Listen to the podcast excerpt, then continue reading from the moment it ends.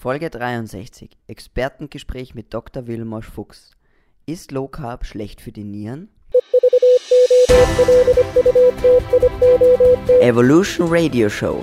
Dein Programm für evolutionäre Gesundheit, Training und höchste Performance. Herzlich willkommen zu einer neuen Folge unseres Expertengesprächs mit Dr. Wilmosch Fuchs. Herzlich willkommen. Hallo Julia, danke für die erneute Einladung. Ja, es wird ja jetzt, wie gesagt, ähm, regelmäßig stattfinden und in, diesem, in dem Rahmen werden wir immer ähm, ein Thema kurz behandeln und das Thema heute ist Low Carb und Nierensteine oder es ist Low Carb schlecht für die Nieren. Es geistern ja immer wieder die wildesten Gerüchte im Netz herum. Was, Vor allem geradezu Low Carb. Genau, geradezu Low Carb, was das nicht alles kaputt macht und so weiter und so fort. Und heute ist es eben das Thema Nieren und Nierensteine. Was sagst du dazu?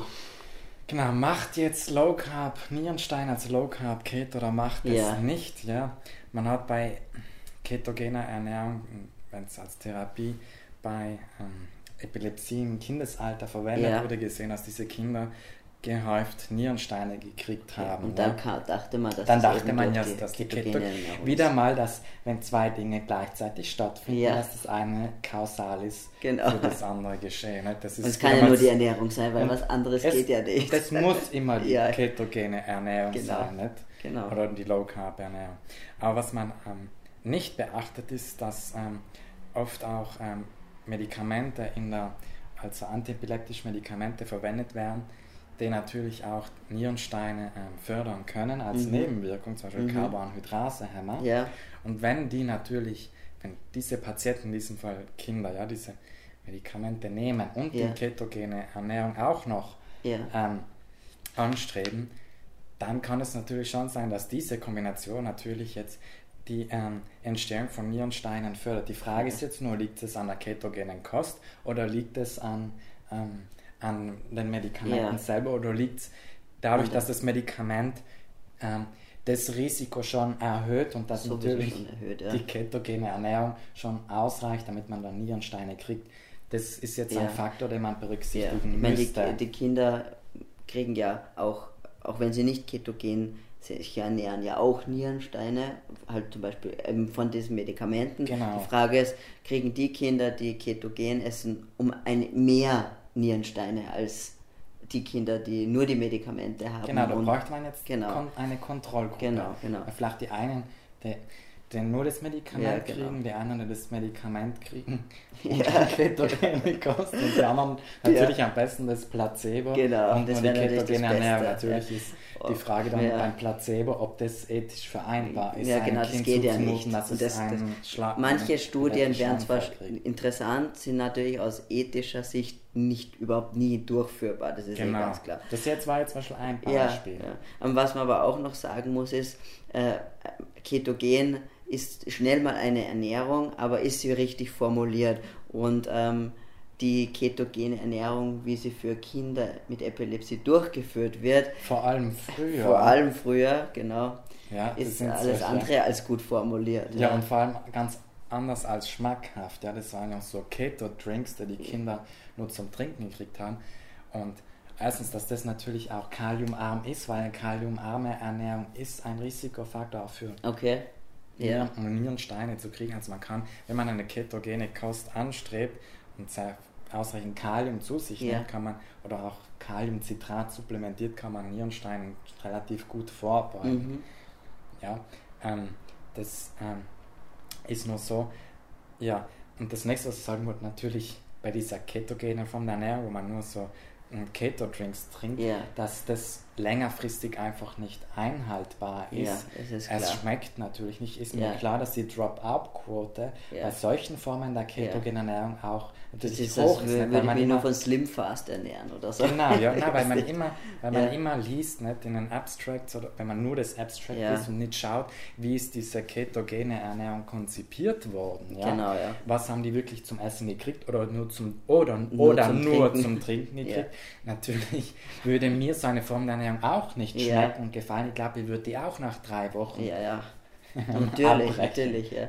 Und dann steht halt drinnen, na, die ist nicht durchführbar, weil, weil halt dass eben die Kinder das nicht annehmen oder so in Wirklichkeit. Ich meine, wenn ich mich nur mehr von so Shakes ernähren kann, vor allem als Kind, ich meine, das, das ist klar, dass das keiner macht. Und dann, was eben auch noch ist, dass sie eben ähm, zwar ketogen von den Makronährstoffen, ja, ketogen ist, aber dann eben aus viel Pflanzenfetten zum Beispiel bestehen. Und vor allem schlechten Fetten, und eben schlechten Fetten. Anstatt hochwertigen. Genau, als Kohlenhydrat haben Maltodextrin drinnen, also, ja, also das immer mit beachten. Ja. Aber das, nicht, es, es ist so wie bei den Veganern. Man kann ja. Junkfood-Veganer sein so oder man es. kann bewusster Veganer genau, sein. Genau, man kann fermentieren und, so und sprossen und... Kein, eben. Und so ist es bei der ketogenen genau. Ernährung. Ich kann mich nur von Keto-Drinks ernähren ja, oder, oder trinken, Bars ja, und so. Keine Ahnung. Genau. ähm, oder ist hochwertige ketogene genau. Kosten von hochwertigen tierischen, echten Lebensmitteln genau. und ausreichend Gemüse dazu und hochwertige Fette. Ja? Genau. Das ist was ganz anderes. Ja. Und das muss man schon immer mit beachten.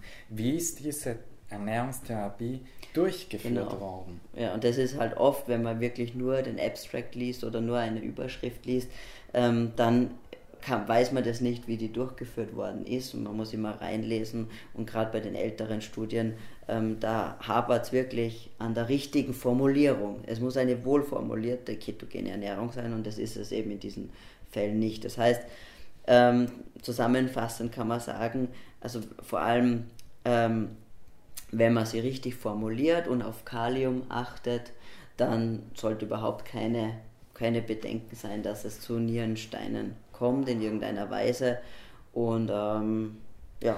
Was ich sagen wollte, wenn man jetzt eine ketogene Ernährung anstrebt, ja, und auch nierenkrank ist, muss man nicht ja. aufs Eiweiß achten, sondern da muss man auch schon auch aufs Kalium auch achten, ja. weil die Nieren nicht zu ausreichend. Kalium genau. ähm, ausscheiden kann. Also da muss man schon drauf achten. Also auch hier wiederum, es gibt eine Kontraindikation mhm. auch in dem Fall für eine das heißt, kaliumreiche Ernährung. Okay. Ja.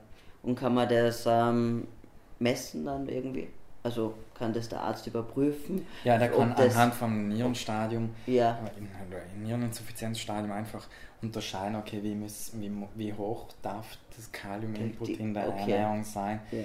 Ähm, das heißt, es lässt sich dann einfach auch zusammen mit dem Arzt schon, schon ähm, abklären, ähm, soll ich supplementieren oder passt so mit, den, mit, der, mit der Menge, die ich zu mir nehme. Genau. An Kalium, ist das okay so oder genau. muss ich da aufpassen? Natürlich muss man vielleicht das Tagebuch führen von einem ja. Diätologen berechnen lassen, weil Ärzte haben jetzt nicht Zeit, auch noch das ja, ja. zu übernehmen. Ja.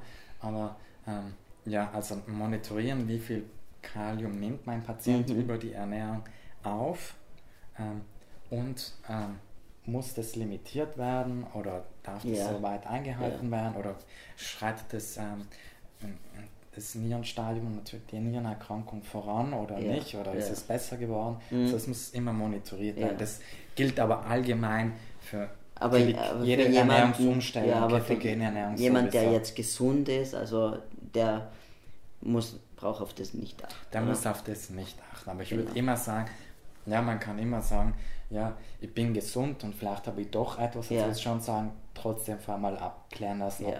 ob, ob, doch nichts vorliegt. Also darüber möchte ich jetzt nicht Na, okay, haften, ja. dass ich sage, ich, mein, ich glaube, ich bin gesund und du machst es trotzdem und dann habe ich doch ein Problem. Also okay. schon vorher mit dem Arzt, der sich aber auch mit diesen Ernährungsformen auch wirklich auskennt genau. und befasst hat, abzuklären, ob diese Ernährungsform für mich Genau. Vor allem, wenn vielleicht schon eine Familiengeschichte mit, mit Nierensteinen oder solchen Sachen vorliegt, dann liegt es auch nahe, dass man das vielleicht auch überhaupt mal abklären lässt, denke ich mal.